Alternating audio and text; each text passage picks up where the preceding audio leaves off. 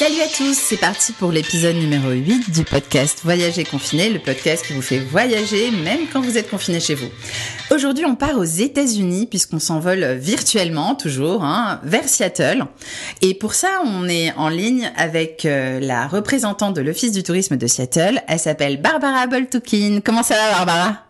Bonjour, bah écoute, ça va très bien, ravi, ravi de t'entendre et de voyager avec toi. ah bah, c'est surtout toi qui vas nous faire voyager, parce que je sais que Seattle, c'est une ville qui te tient beaucoup à cœur. Et, euh, et c'est vrai qu'elle est encore méconnue euh, en France par beaucoup de Français. On la connaît, enfin moi personnellement, je la connais surtout par la série Grey's Anatomy, hein, comme toutes les filles. mais, mais, euh, mais je sais que c'est beaucoup plus que ça, évidemment. Donc déjà, pour commencer, est-ce que tu peux nous, nous, présenter un peu cette ville, la situer aux États-Unis euh, géographiquement? Déjà Bien sûr. Alors écoute, mets ta ceinture, accroche-toi, on va décoller. Super, je suis partante. 8, eh ben, on part à 8 km de la France à peu près. On est parti pour 10 heures, 10 heures et demie de vol et on va donc à Seattle, euh, qui est en fait sur la côte ouest des États-Unis et au nord. Donc on est dans la dans l'État de Washington. Alors attention, on ne confond pas l'État de Washington avec la ville et capitale Washington DC qui là est à l'est. Là, on est vraiment à Seattle, donc la plus grande ville de l'État de Washington au nord-ouest. Alors, tu vas peut-être me dire au nord-ouest, c'est très bien, mais qu'est-ce qu'il y a autour? Exactement. Donc autour, je vais répondre à ta question. Donc au nord, on est finalement avec la frontière canadienne de la Colombie-Britannique. Alors ça parle peut-être pas vraiment, sauf pour les voyageurs, mais en tout cas, si on vous dit Vancouver est au nord, ça va tout de suite vous parler. Et oui. Donc, on est à peu près, tu vois, à 150, 155 km pour être très précise du Canada au nord. À l'est, bah, c'est les États-Unis, on a l'État de l'Idaho. Au sud, on a l'État de l'Oregon. Et à l'ouest, eh bien, écoute, c'est l'océan Pacifique. Et donc, tu comprendras que Seattle, c'est une ville hyper importante sur la côte américaine, sur l'océan Pacifique. C'est une ville portuaire, en fait. Hein. Mhm. Donc, un rôle dans le commerce hyper important. Un port aussi pour nombreuses croisières, où là, tu pars au nord, Canada, Alaska, États-Unis également. Donc, voilà. Seattle, je pense que tu l'as. Tu sais où il est Oui. sur la carte maintenant? Oui, complètement. et à l'ouest. Ouais. Mhm. Et quelles sont les raisons qui font que Seattle est unique par rapport à d'autres villes des États-Unis? Oh, écoute, euh, je dirais que forcément, euh, il y a trois, y a trois choses en fait qui font qu'elle est unique. Un, c'est la qualité de vie, parce qu'il fait vraiment bon y vivre. Tu sais, quand tu es à Seattle, en l'espace de 20 minutes, tu prends ta voiture et tu es en pleine nature. Quand je dis pleine nature, c'est une ville qui est entourée de lacs, de parcs, de montagnes, de cascades. Donc tu déconnectes très rapidement. Donc comme tu, il y fait bon vivre, bah, tu as envie aussi de respecter l'environnement, de faire du sport. Tu verras plein de gens faire du vélo, du paddle, du kayak, parce que l'eau est omniprésente. Hein, on a, comme je te disais, on, a- on est au bord du Pacifique, mais tu as aussi un bras de mer qui rentre au sein de la ville. Donc, Ah oui. un, tu vois, c'est vraiment la qualité de vie, on y est très bien. Deux, Mhm. Je dirais que c'est la nature, parce que comme je viens de te le dire, on est entouré de lacs. Il faut pas oublier, c'est très important de le dire, tu sais, la ville, elle a un surnom. On l'appelle la cité émeraude. Ah, Euh, Ça veut tout dire. À ton avis, à ton avis, pourquoi? Mais parce que c'est très verdoyant au hasard. Euh, Exactement. Et tu vois, l'île, euh, pardon, l'île, la ville de Seattle, qui est dans l'État de Washington, l'État aussi, on l'appelle l'Evergreen State. Alors, en, en traduction littérale, c'est l'État toujours vert, parce que voilà, comme tu l'as très, très bien compris, Mhm. euh, toutes les, les couleurs des paysages en fait sont en fait euh, bah, vues et, et dans tout l'État et dans, et dans Seattle on a des lacs, des parcs, des montagnes donc c'est magnifique. Et le troisième point, je dirais, pour finir et te dire pourquoi c'est unique, bah, c'est que paradoxalement à tout cet environnement nature, c'est pépinière économique, technologique parce que c'est tu sais une ville euh, qui a donné naissance à de, de grandes entreprises comme Boeing, Microsoft, Amazon, Starbucks, même Bill Gates est originaire de Seattle, il a là-bas aussi son QG. Donc tu vois, c'est un, ensemble en fait de, de, nature, de verdure, de qualité de vie, mais en même temps il s'y passe pas mal de choses, il y a l'activité. Mhm. Ça fait du bien, c'est vrai, ce côté verdoyant dans une ville. Effectivement, on aimerait bien être confiné à Seattle presque. Oh, parce que complètement, complètement. là, dans la quatrième semaine de confinement, euh, c'est un peu difficile, c'est vrai, parfois à Paris, là où je suis, et toi aussi, euh, oui. on manque de verre, quoi. Et c'est vrai que d'ouvrir sa fenêtre et d'avoir ça, ça doit être quand même super agréable. Et les lieux les plus magiques euh, pour toi à Seattle? C'est difficile, je sais, mais je suis sûre que t'en as Ah une petite tripotée. Mais oui, tu vois, c'est comme si tu me disais qu'est-ce qui est magique à Paris. Tu, tu Et ouais, c'est- mal à c'est- faire une liste en fait. C'est dur, c'est dur. Mais oui. Alors écoute, je vais essayer de te lister ce qui pour moi vraiment est des coups de cœur et qui sont assez emblématiques de la ville. Donc c'est aussi bien au sein de Seattle, mais ça va être aussi un petit peu à l'extérieur, parce que comme tu l'as compris, hein, je l'ai bien répété, la mais oui. est omniprésente. Hein. Mhm. Donc, le, je dirais qu'un des lieux euh, symboliques, magiques, euh, s'appelle le Pike Place Market. Donc, si tu veux, pour moi, c'est un peu un concentré de Seattle. C'est une sorte de marché couvert alors qui est vieux de plus de 100 ans, ce qui est pas neutre aux États-Unis, et qui en fait euh, est, est, est, comment dire un peu comme un esprit de village. On se croit un petit peu comme un marché en France, en Bretagne, on est aux États-Unis. Et ce qu'il faut retenir, c'est l'abondance et la fraîcheur des, produits de la ferme, des produits de la mer. Tu vois du saumon, du flectan, des, des Saint-Jacques, des king crab. Enfin, t'as plein plein de produits frais. Encore une fois, les gens ils mangent sainement, il faut pas l'oublier.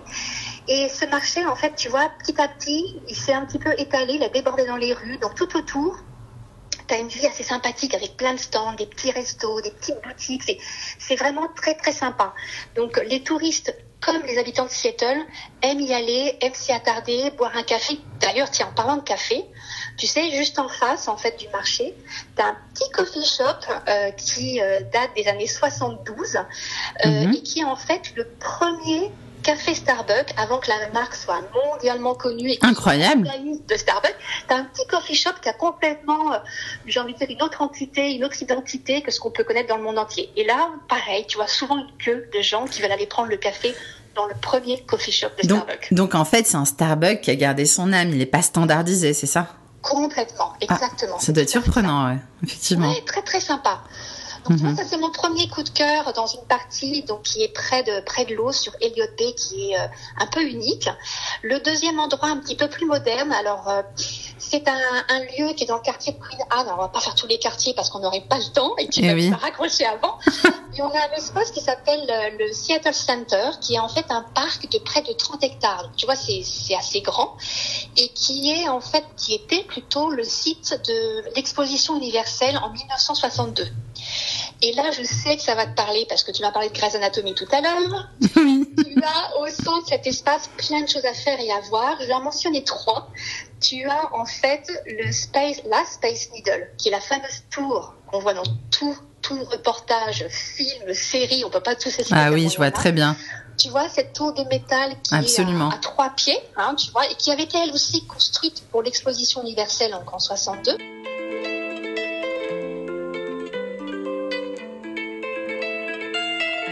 Tout simplement la tour symbole de la ville. Hein. Elle fait 183 mètres. On peut très facilement bah, acheter le ticket, prendre un ascenseur en, verre, monter tout en haut sur l'observatoire. Il faut savoir que la tour a été euh, rénovée et terminée en 2018.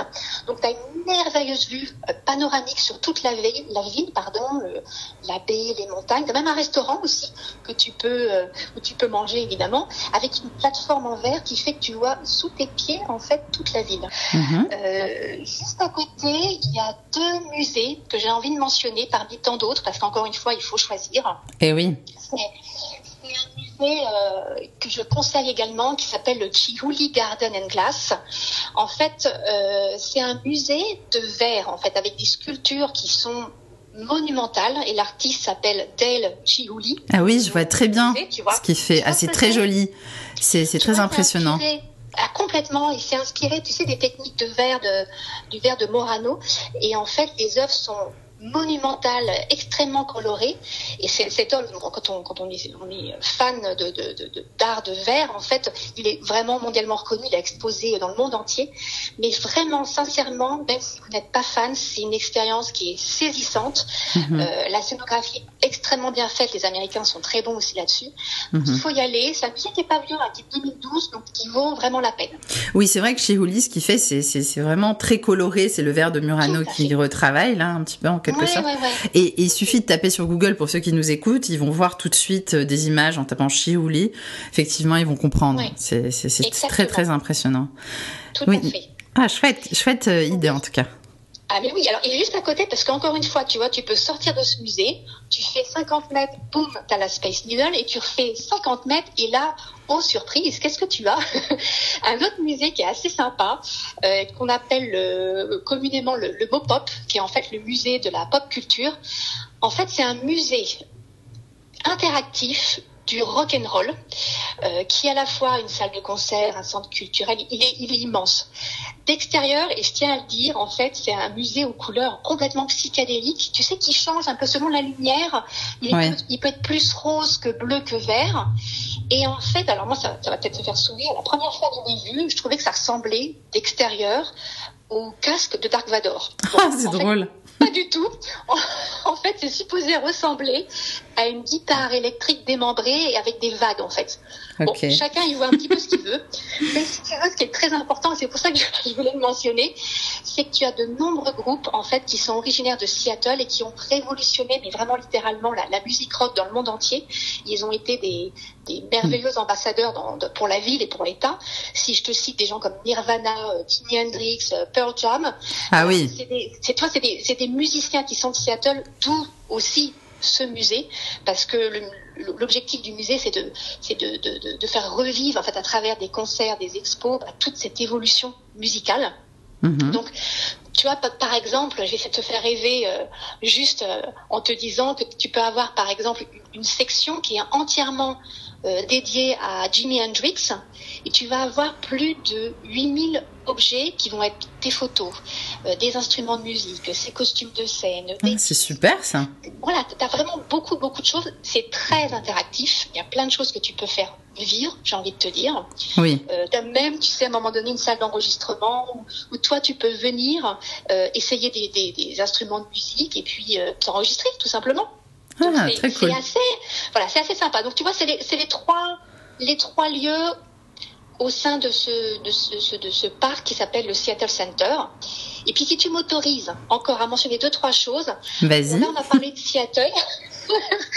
Mais comme je te disais, je tiens à parler aussi un petit peu de ce qu'on peut faire à 2-3 heures de la ville, même si je le disais en introduction, en 20 minutes, tu euh, chausses tes baskets, tu marches dans les bois, euh, tu fais du paddle, il y a plein de choses à faire. Mais ce qui est quand même très connu Mhm. dans, ce, dans, ce, dans cette île et dans cet état, euh, il y a euh, à l'ouest de Seattle, il faut compter à peu près trois heures de route avec le ferry, ce qu'on appelle la péninsule olympique, euh, qui est euh, extrêmement connue, qui est composée de l'Olympic National Park et du mont Olympe, qui culmine, si je ne me trompe pas, à plus de 2400 mètres.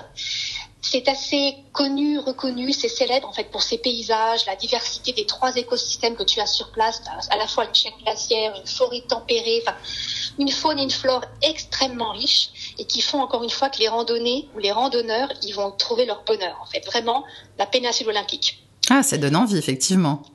Oui, attends, c'est pas fini, attends, attends.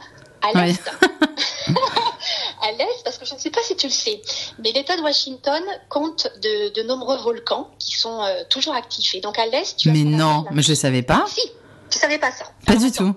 Je vais te faire euh, rêver. J'espère ne pas te faire peur, mais en fait. Non, ça va, ça va. Tu sais, je connais bien Hawaï. J'ai vu le un des volcans les plus massifs de la planète. Euh, C'est bon. Je suis, je suis rodée.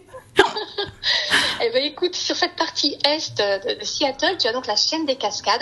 Oui. Tu as euh, entre autres deux monts qui sont euh, très importants. Tu as le mont Rainier. euh, qui fait 4992 mètres. Donc tu vois, c'est assez, euh, assez impressionnant. Et tu as le mont Sainte-Hélène. Donc ces, deux monts hein, sont des volcans. Le mont Sainte-Hélène, lui, euh, il s'est réveillé en mai 1980.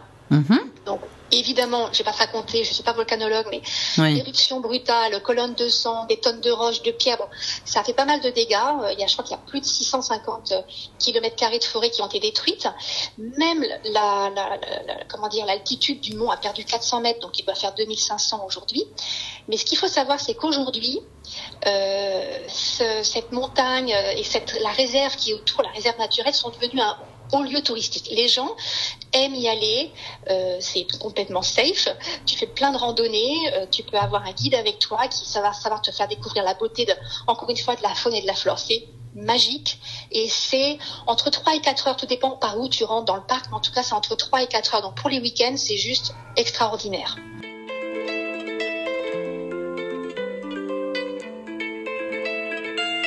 Peut-être que tu en as entendu parler, mais en fait, tu sais, euh, vraiment au nord et sur la côte, on a ce qu'on appelle les îles San Juan. Est-ce que ça te parle, les Pas îles du San tout. Juan Alors, beaucoup de gens y vont euh, pour aller observer euh, les baleines, les orques. Il faut savoir que c'est un archipel à peu près de 700 îles et îlots. C'est un- une, une beauté tranquille de la nature. Tu peux partir là-bas, alors, en ferry. Il faut compter trois heures.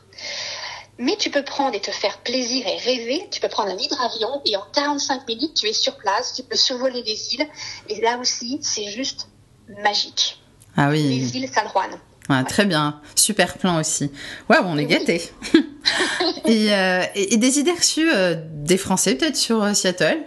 La seule chose que je, que je dirais en idée reçue, c'est qu'on va dire souvent que c'est une ville qui est pluvieuse.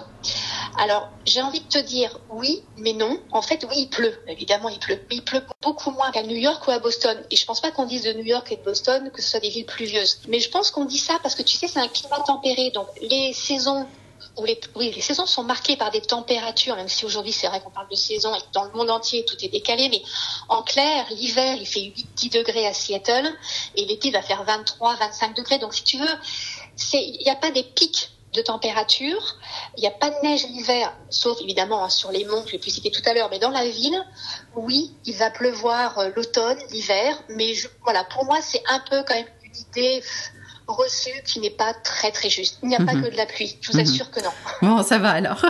Et un site euh, méconnu, bon, tu, tu, nous as donné beaucoup de magique, mais peut-être qu'il y en a encore un autre, un site méconnu ou surprenant euh, à découvrir. Oui. Alors écoute, le site qui pour moi est surprenant, exceptionnel, euh, je dirais que ce sont les sphères d'Amazon. Donc les sphères, si tu veux, elles ont été euh, euh, construites et en 2018, elles sont en plein centre du centre-ville de Seattle. Et comme je te disais initialement, on a le siège, tu sais, d'Amazon qui est sur place. Donc ces sphères d'Amazon, elles servent d'espace de repos pour les employés d'Amazon. Donc c'est juste incroyable parce que d'un point de vue architectural, c'est démentiel, c'est euh, futuriste. Oui. Il faut imaginer, tu vois, trois biosphères qui mesurent entre 24 et 29 mètres de haut. Elles sont constituées de panneaux de verre et elles abritent 40 000 plantes qui sont supposées représenter euh, les cinq continents. Donc c'est juste incroyable. Et la bonne nouvelle, c'est pour ça que j'en parle, c'est qu'au-delà de pouvoir les voir de l'extérieur, euh, bah, tu peux réserver, je crois que c'est deux jours par mois, une visite avec un guide. Par ah, contre, très voilà, bien. la liste est longue, c'est compliqué, mais c'est juste incroyable. Ah oui, ça vaut le coup, effectivement, c'est original ah, oui. comme lieu. Et une spécialité euh, à découvrir euh, à Seattle Culinaire ou une boisson? Mmh.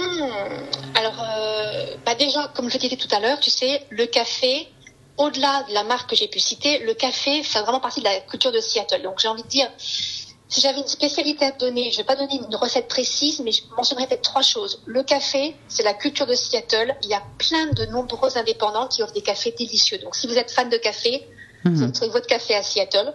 Le poisson, euh, j'en ai parlé tout à l'heure au marché, c'est Enfin, je veux dire que tu l'as compris. Hein. On est Oui. en pleine nature, il y a plein de choses. Donc, faut manger du poisson, faut aller sur les fruits de mer, c'est délicieux. Et s'il y a une chose que j'ai pas mentionnée, le vin. Alors, je sais qu'on est français, qu'on a plein, plein, plein de, de, de vin chez nous qui est extrêmement bon. Mais le Washington Wine Country existe. Il y a plein d'exploitations agricoles. Donc, il faut pas hésiter. Il faut goûter le vin de Washington. Hmm, Très bien. Et une tradition insolite, peut-être, à Seattle? Alors, j'en ai une. Elle est carrément insolite, mais aussi peu hygiénique. Alors, je sais. Vas-y, on attend avec impatience. sourire. Alors, comment t'expliquer? Tu vois, en fait, cette, euh, les amoureux à Paris, ils aiment mettre, ils aiment, oui, ils aiment mettre un, un cadenas, tu sais, sur les, les ponts. Oui. Le pont des Arts au départ. Hein, Oui, oui, tout à fait. Bon, alors eux aussi, euh, les couples, ils aiment aller dans une rue qui est tout près en fait du marché dont on parlait tout à l'heure. Euh, et en fait, il y a ce qu'on appelle un gum wall. Alors ça va te faire sourire, mais en fait, les couples viennent coller un chewing gum sur un mur en briques. Alors maintenant, c'est même plus un mur, c'est plusieurs pans de mur. Et en fait, le mur est recouvert de chewing gum de toutes les couleurs. Par endroits, l'épaisseur même va juste qu'à 10 cm, c'est ce qu'on m'a dit, j'ai pas été mesurée.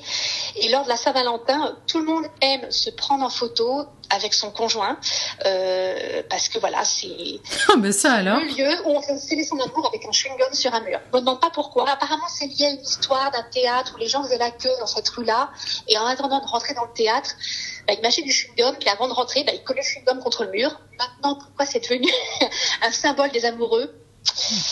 Ouais, on Écoute, sait la pas. question est en suspens. Ah, c'est drôle. hein. Et, euh, et un festival à ne surtout pas manquer Une fête? Alors, il y a plein, plein de festivals autour de la musique, du cinéma, à la gastronomie.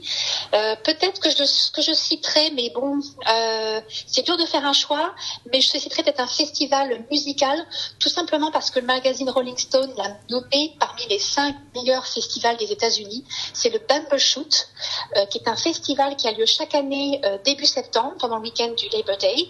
Et en fait, au départ, parce que ça a été euh, créé en 1971, au départ, c'était uniquement les artistes locaux qui chantaient. Tu l'as compris, hein, tout à l'heure, on a parlé avec euh, le rock qui est vraiment euh, très important euh, à Seattle.